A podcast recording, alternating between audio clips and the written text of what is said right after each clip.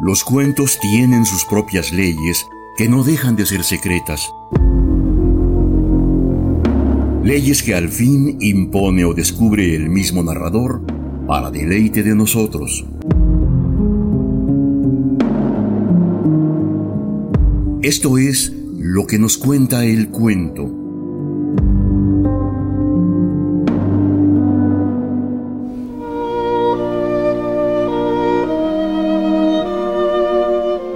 Nos corresponde entregar a usted una redacción debida al talento del médico y literato ruso Anton Chekhov, nacido en 1860 y muerto prematuramente cuatro décadas después. Ubicado en la corriente literaria del realismo y el naturalismo, fue un maestro del relato corto y actualmente se le considera uno de los más importantes autores del género en la historia de la literatura. La celebridad pronto le llegó gracias a sus narraciones humorísticas y descriptivas, muchas de ellas relacionadas con sucesos de su vida personal. Su descripción de escenas cotidianas con personajes y familias comunes no siempre fue bien recibida, y con frecuencia se le acusó de afanarse sobre anécdotas insignificantes y situaciones de escasa trascendencia social.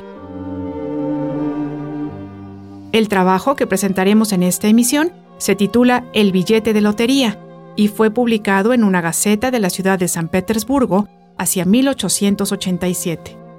En el mismo, el autor alude a los conflictos que, en un matrimonio en apariencia armonioso, acarrea la inesperada posibilidad de bonanza monetaria. Acompáñenos, por favor, al seguimiento de El billete de lotería de Anton Chekhov.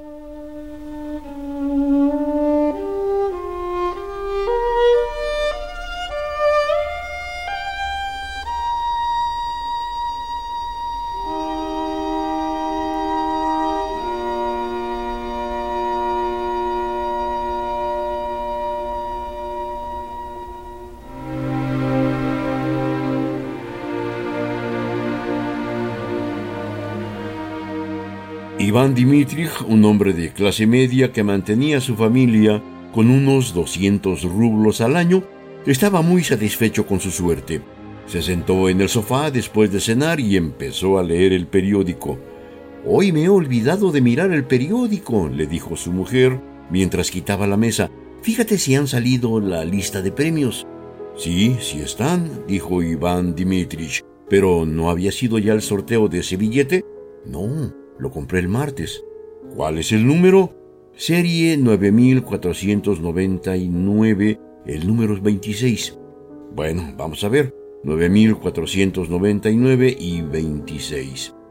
Iván Dimitrich no creía en el azar y no le interesaba la lotería y por lo general no hubiera consentido revisar la lista de números premiados, pero ahora, como no tenía otra cosa que hacer y el periódico estaba ante sus ojos, deslizó su dedo hacia abajo a lo largo de la columna de números. De inmediato, como una burla a su incredulidad, no más allá de la segunda línea, su mirada se fijó en la cifra 9499. No pudo creer lo que veía, se apresuró a soltar la hoja en su regazo sin mirar el número del billete y como si le hubieran tirado un balde de agua encima, sintió que el frío le llegó a la boca del estómago una sensación terrible y dulce al mismo tiempo. Masha, 9499, ahí está, dijo con voz ahogada. La mujer miró su gesto entre asombro y espanto y se dio cuenta de que no estaba bromeando. ¿9499? preguntó ella, palideciendo y dejando caer el mantel doblado sobre la mesa. Sí, sí, de verdad, está ahí. ¿Y el número del billete? Ay, es verdad, el número del billete también no. Espera, quiero decir, de todas formas, nuestro número de serie está allí. De todas formas, ¿entiendes? Miró a su esposa y a Iván Dimitrich se le dibujó una sonrisa amplia, sin sentido, como un bebé cuando se le muestra algo brillante. Ella sonreía también.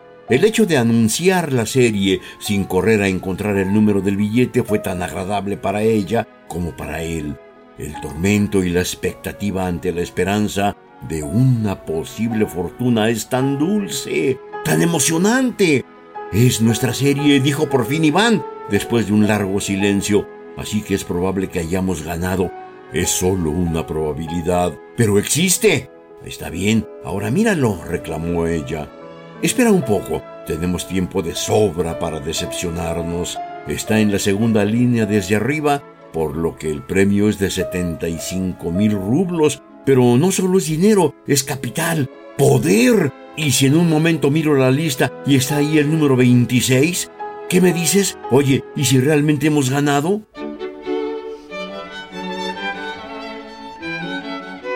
Los esposos echaron a reír, mirándose un buen tiempo el uno al otro en silencio. La posibilidad de ganar los turbaba. No podían ni siquiera soñar para qué necesitaban esos 75 mil.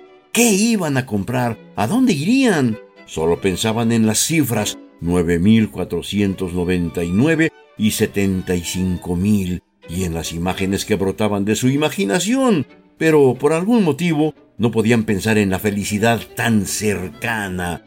Iván Dimitrich caminó de un lado a otro con el periódico en las manos y solo cuando se recuperó de la primera impresión comenzó a dejarse llevar. ¿Y si hemos ganado?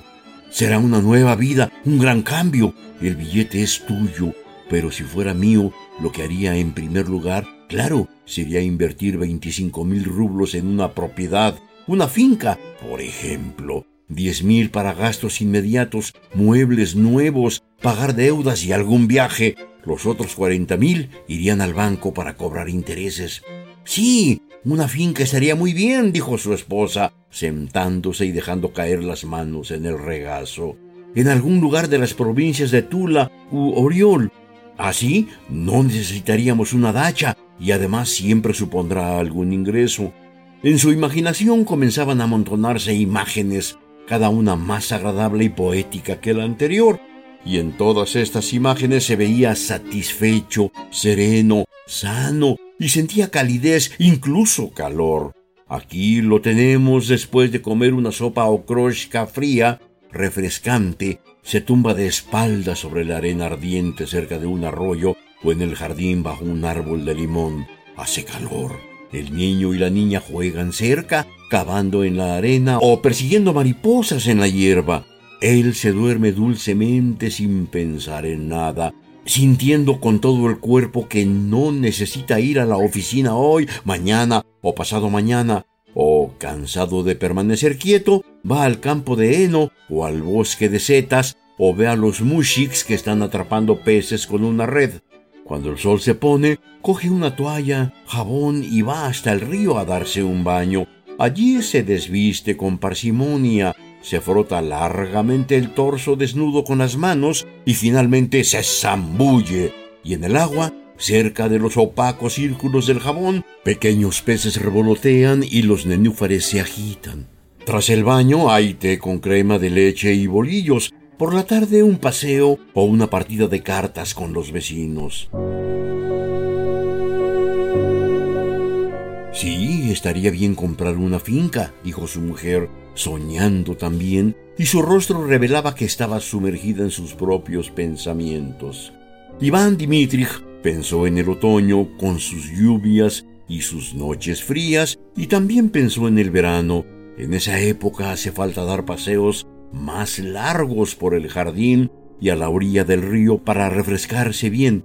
Después beber un buen vaso de vodka y comer setas saladas o pepino y después beber otro trago. Los niños vienen corriendo de la huerta trayendo zanahorias y rábanos con olor a tierra fresca, y entonces puede estirarse en el sofá y hojear con parsimonia una revista ilustrada, y cuando sienta la somnolencia, cubrir su rostro con la revista, desabrocharse el chaleco y entregarse al sueño.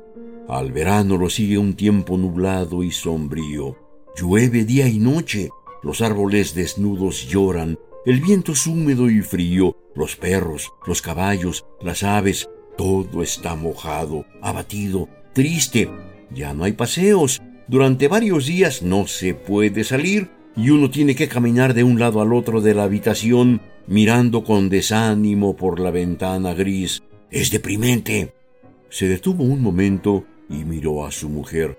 Sabes, Masha, debería viajar al extranjero, le dijo. y comenzó a pensar en lo agradable que sería a finales de otoño visitar algún lugar al sur de Francia, Italia, la India. También a mí me gustaría ir al extranjero, claro, dijo su mujer.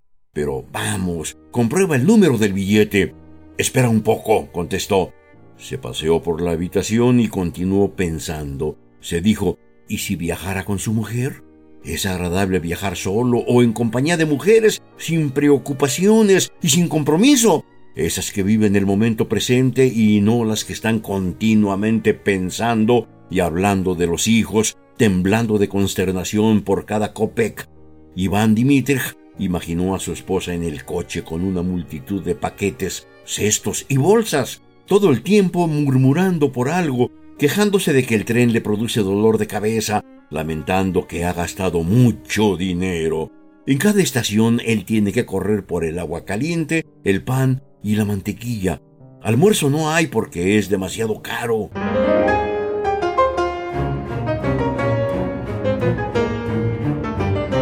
Ella le reprocharía cada copec, pensó mirando a su mujer, porque el billete de lotería es suyo, no mío. Además, ¿para qué querría ir ella al extranjero ¿Qué es lo que iba a hacer allá? Se encerraría en la habitación del hotel y no me quitaría la vista de encima, lo sé. Y por vez primera en su vida, vio que la mujer había envejecido, la había vuelto fea y olía a cocina, mientras que él era todavía joven, con buena salud, exuberante, incluso podría casarse de nuevo. Todo esto es absurdo, una tontería, pensó. ¿Para qué iría ella al extranjero? ¿Qué sabe ella de viajar? No importa, querría ir igual, me lo imagino. Para ella sería lo mismo Nápoles que el pueblo de Clint. La tendría siempre en medio, estorbando. Tendría que depender de ella para todo.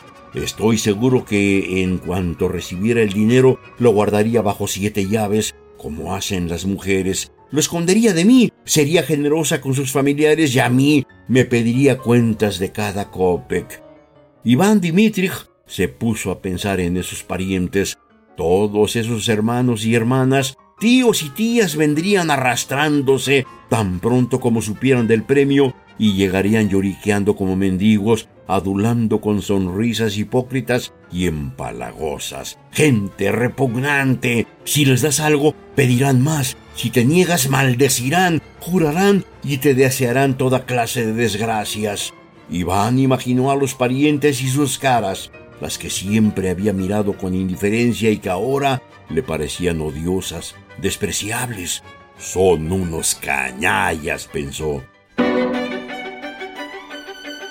El rostro de su esposa también le empezaba a parecer irritante y repulsivo. En su corazón surgió un resentimiento contra ella y pensó con malicia, no entiende nada de dinero, por eso es tan mezquina. Si ganase el premio me daría cien rublos y el resto lo guardaría bajo llave. Miró a su mujer, ya no con una sonrisa, sino con odio. Y ella lo miró a él y también en su mirada había ira y odio también. Ella tenía sus propios sueños, sus propios planes, sus propios pensamientos y reconocía perfectamente las ideas de su marido. Sabía que él sería el primero en avanzar sobre lo que había ganado. Es agradable fantasear a costa de los demás, se pudo leer en sus ojos. ¡Ni te atrevas! El marido captó su mirada. El odio volvió a agitarse en su pecho y para herir a su mujer, para desairarla, se apuró a buscar en la cuarta página del periódico y anunció con aires de triunfo. Serie 9499, número 46, no 26. La esperanza y el odio desaparecieron de repente e inmediatamente Iván Dimitrich y su mujer encontraron la habitación oscura, pequeña y sofocante. Imaginaban que la cena que hubieran estado comiendo les sentaba mal y pesaba en sus estómagos. Las noches se volvían largas y tediosas. ¿Qué significa este infierno? dijo Iván Dimitrich con fastidio. Por donde vas hay siempre trozos de papel migas y cáscaras bajo mis suelas. ¿Es que no se barre este lugar nunca?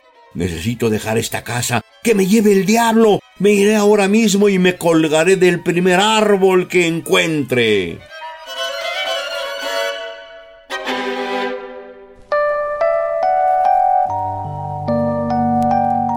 Un billete de lotería marcado como posible ganador de un importante premio en efectivo se traduce en elemento de discordia hacia el interior de un matrimonio de clase media que trataba de conducir su derrotero armoniosamente. Las emociones oscuras y codiciosas antes imperceptibles surgen inopinadamente y les conducen a comportarse casi con fiereza. La fantasía muestra que no tienen las mismas ambiciones ni proyectos, y el conflicto culminará con una terrible decepción. En sus relatos breves, Chekhov introdujo innovaciones que influyeron poderosamente en la evolución del género mediante una originalidad que fue adoptada más adelante por los escritores del modernismo anglosajón, entre ellos James Joyce. Al compaginar su carrera literaria con la medicina, Chekhov indicaba que esta era como su esposa y que la literatura solo era como una amante, pero al paso del tiempo, su estilo se convirtió en la voz más natural de la ficción. Para el escritor uruguayo Eduardo Galeano, Chekhov escribió como diciendo nada y terminó diciéndolo todo. Hacia inicios de la década de 1890 contrajo la tuberculosis al atender a sus pacientes y esta enfermedad lo obligaba a pasar temporadas en Francia y Alemania en busca de alivio contra los duros inviernos rusos. Anton Chekhov falleció en Alemania en julio de 1904 cuando contaba con apenas 44 años de edad.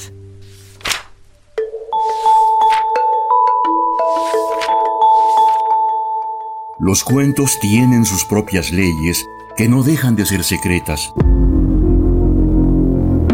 Leyes que al fin impone o descubre el mismo narrador para deleite de nosotros.